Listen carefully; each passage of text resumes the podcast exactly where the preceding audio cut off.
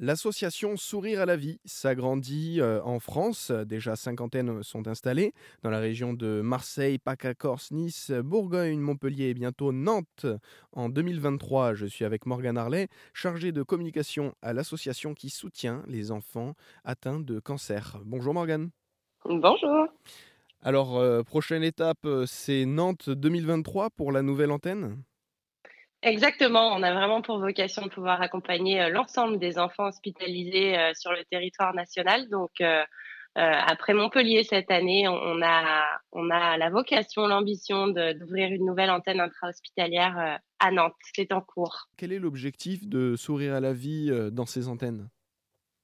Alors en fait, au sein des hôpitaux, l'idée de pouvoir accompagner les enfants dès le début du diagnostic par le biais d'activités physiques adaptées, donc euh, le sport.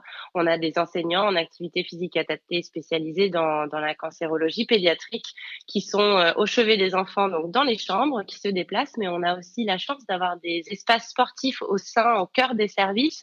Donc euh, les enfants peuvent à la fois sortir de leur chambre, mais aussi du quotidien des soins qui peut être assez lourd pour être reprendre des forces, se remettre en mouvement par le biais de, professionnels euh, euh, qui les accompagnent et qui sont là au quotidien dans les hôpitaux. Des professionnels qui vous accompagneront euh, dans les expéditions comme celle que vous avez prévue prochainement en Laponie. Bien sûr.